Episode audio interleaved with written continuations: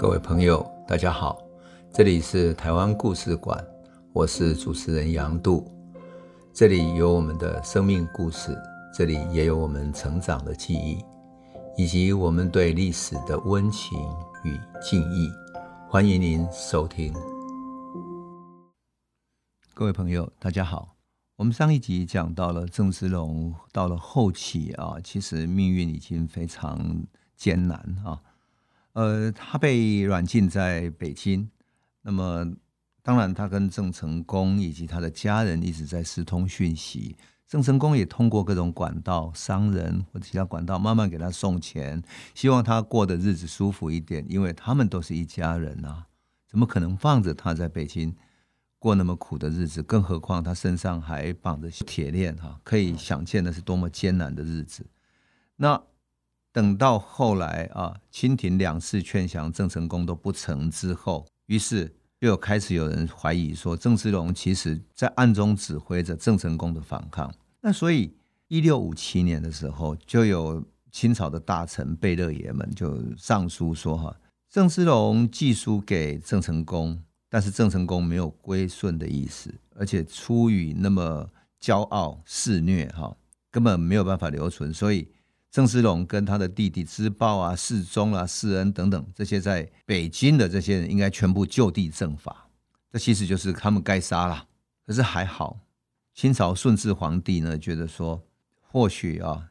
当年他也终究是来受俘投降的。那么如果把他们一家全部都杀了，未免也太残忍。可是你都不处理，好像也说不过去。于是颁发了一个命令，要把他们流放到哪里去呢？流放到一个非常苦寒的地方，到东北，就是现在黑龙江省，而清朝时候叫宁古塔这个地方。宁古塔是安宁的宁，古代的古哈，在满族人的语言里面代表六的意思哈。宁古塔就是说六个塔的地方哈。那么它呢，他们在历史记载里面说，在辽东极北，去北京七八千里，其地重冰积雪。不是一个普通的世界，中国人根本很少人到这个地方。他说：“宁古寒苦，天下所无啊！”在历史记载里面，自春初到四月中旬，大风如雷鸣电，积尺尺皆迷，就是大风雪下的满天都是，你要走出去都是走不出去，像迷雾一样的。唯有五月到七月，阴雨连天。连着下着不完，等到八月中旬之后，又开始下大雪了。九月的时候，整个冰河全部冻了，河水全部结冻了，雪水哈才到地上，就是下雪才到地上，就马上结成了坚冰。一望千里皆茫茫白雪，你就可以想见这个地方是多么苦寒的地方哈。有一个历史记载，人说黄泉路就是死亡到黄泉路，可是人说黄泉路若到宁古塔。便有十个黄泉也不怕，就是说，就算是全世界最苦寒的黄泉路呢，你到了宁古塔比起来，你都还算是非常好的。所以这是一个这么苦寒的地方，而偏偏呢，偏偏让郑芝龙这个从福建长大的孩子，在四季如春的地方长大，甚至于福建都除了山区之外很少下雪的地方，他还要忍受这种苦寒，你就可以想见是多么艰难的所在。而他就被带到那边去了。事实上，在宁古塔这边呢，他过着非常苦寒的几年的生活，几乎生不如死吧，能够这样讲。那么，为什么郑成功从一九五七年开始一直在攻打呢？发动战争呢？我有时候在想说，这是不是要他要拯救他爸爸呢？他要把爸爸救回来，因为他如果越不动的话，他爸爸可能就永远被冰冻在那里。所以有时候我在想，这个父子连心哈，郑芝龙其实跟郑成功之间哈。虽然他们相处的时间不多，因为郑成功一岁到七岁的时候都是在日本长大，七岁之后回来，可是跟在郑芝龙旁边。郑芝龙我们上次讲过哈，怎么去教郑成功的？他派他身边的葡萄牙人、黑人等等去教他射击，然后把他送到钱谦益那边去学儒学。事实上，他花了很大的力气在教他的。可是呢，终究郑成功的思想哈，就是受到他父亲这么大的影响，因此。我觉得他们父子之间应该有某一种非常非常强悍的海商的性格，以海洋为根底的那种爱好自由的性格是相连的。那他放到宁古塔去是何等苦命呢？所以郑成功后来到了我们上次讲到一六五九年，他去攻打南京啊，甚至于几乎让南京都几乎攻打下来哈。所以可见的郑成功在心里面依然有他的志气，依然不止对明朝，事实上在忠孝里面，在他心中其实是一个平衡的。如果他在没有对清朝攻打的话，他父亲越苦。所以当他真正攻打到那里之后呢，过了大概一六六零年左右，郑芝龙又被从宁古塔那边拉回到北京，依旧想要劝降郑成功。那事实上，郑成功已经从南京打败了。那郑成功本来还希望能够有一个和平的结局，所以他找了谁呢？找了他的一个官员，去哪里呢？去江南那里找提督，叫江南提督哈，叫马进宝的人，希望能够跟清朝重新议和。那当然，他也希望能够救回他爸爸嘛。那这时候，郑成功的部队全部回到厦门。我们上次讲过，他在我们南京打败了，可是这个议和终究没有成功哈。甚至于清朝要派人把他的议和的这个代表逮捕了，而这个。江南的提督马进宝本来跟他接洽的人也被清朝调回到北京去，被降官，甚至于被兴师问罪了，所以整个就已经没有办法了。那么郑芝龙就从被流放的宁古塔带回到北京了，他依然被关押在北京。可是因为郑成功的这整个攻占整个这个战争之后，事实上郑芝龙的作用已经很少了，所以到了一六六一年，也就是郑成功开始准备到台湾的时候。顺治皇帝死掉了，幼小的康熙重新即位。那康熙那一年才十二岁，所以基本上大事情都由他的大臣来决定的。一六六一年三月的时候，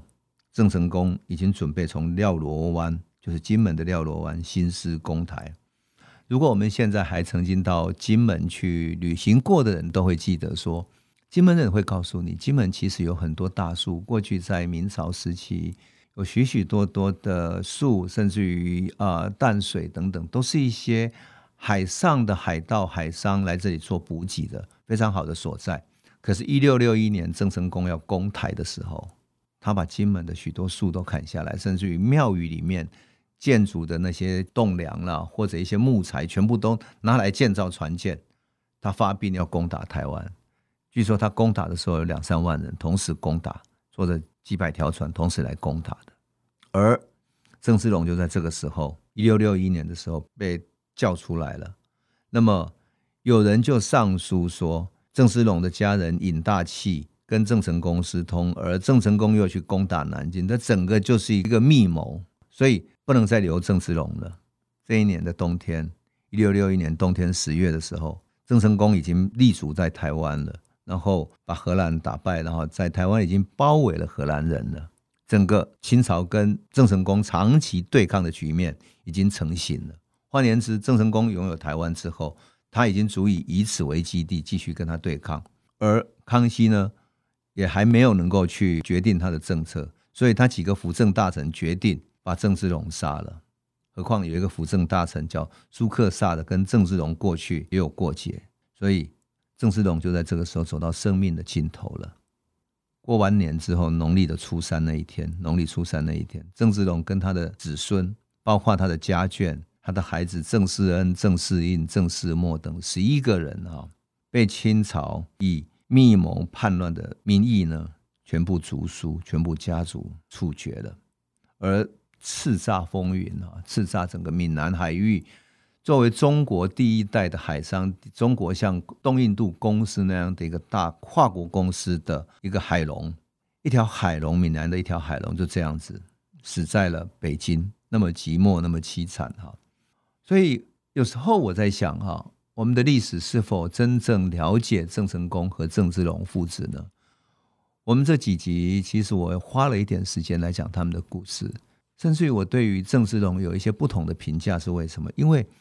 我们的历史里面总是会说郑成功、郑芝龙，他们好像是为了反清复明，一个是投降清朝，一个复明，所以他有他具有他的历史意义。可是如果你从一个大的历史，从世界史的角度，从东亚史的角度，他们就不再只是明朝的一个官员或者忠臣或者一个降臣而已，不是这样子的。因为在大历史的逆转里面，他握有的绝对是一个转变历史的关键人物。也就是如果从台湾的历史乃至于从东亚史来看，完全是不同的。我记得我以前讲过说，十六、十七世纪是世界体系的建立，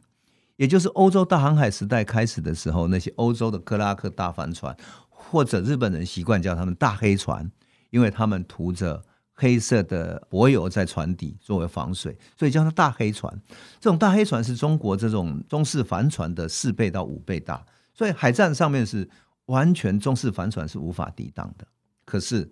中国的海商在此之前已经遍布在东亚了，所以像郑芝龙，他依然可以跟明朝的这些海军结合起来，用这么弱小的兵力去对抗荷兰的大黑船，甚至于对九条大黑船，他依然可以打赢他们。我记得我们以前讲过，原来荷兰人不把明朝看在眼里，也不把东亚的任何船只放在眼里，结果就是因为一六三三年廖罗湾的那场大海战。郑芝龙用他的火船彻底把它攻垮，把它烧毁了三条，然后把他们的几条船全部打伤了之后，他终于不敢在东亚发动海战。郑芝龙的这种军事力量，以及他会善用火药的这种武装力量，是跟过去明朝的军事力量完全不同的，也跟戚继光或者是俞大猷这些打倭寇的人不同的。戚继光他们的打法是组成的部队里面用藤牌兵，用各种不同的部队的战法，还是陆地的战法。而郑芝龙完全是海战，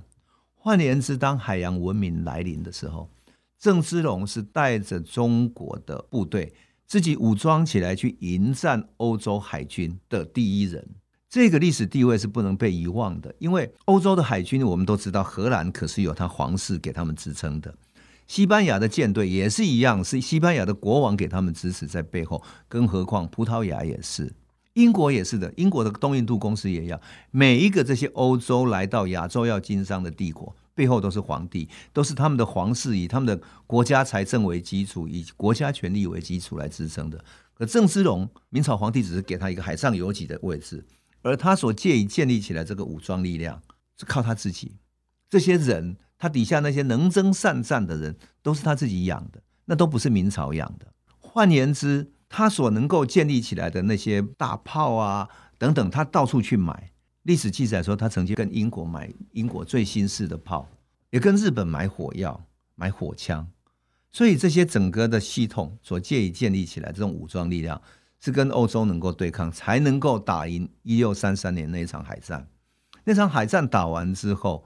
终于让欧洲这些国家确认了一件事情：他知道中国近海的海战。虽然中国的这些船配备没有它强大，没有他们那么大，但是中国靠着他的战术战略，依然能够把他们打垮，所以他们再也不敢来这里打仗。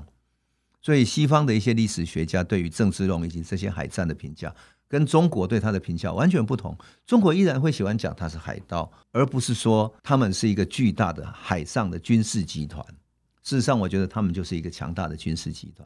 他们对于他们士兵的训练，那种勇猛、那种训练的方式，都结合了从葡萄牙来的这些军事工业的等等的新的技术。所以郑芝龙他用的卫士，他的卫兵在安海的时候是黑人，他是从葡萄牙那边找过来的。所以你就可以想见，他所建以建立的这个世界观是跟过去明朝的世界观是不同。当然，他影响到郑成功的世界观也是完全不同的。这是在军事上的功能。第二个我要讲商业上的，为什么？因为宋朝以降，在明朝初年，宋朝以降所借以建立的这个宋元时期的时候，海商系统其实在东亚已经非常活跃。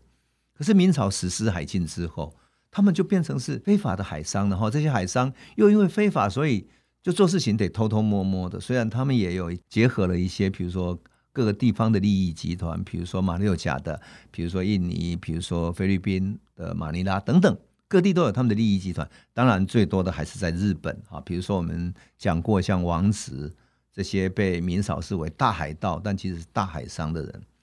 明朝依然把他们视为海盗，所以他们的这些海上的商业利益、商业模式都没有被历史所记载下来，只是被视为说哦，海盗在那边经营这个商业等等。换言之，我在想说，我们能不能换一个方式去看这一段历史，从世界经济史的角度。去重看这段历史，因为十六、十七世纪是欧洲人称之为全球化的开端，而全球化的开端最重要的是建立一个世界经济体系。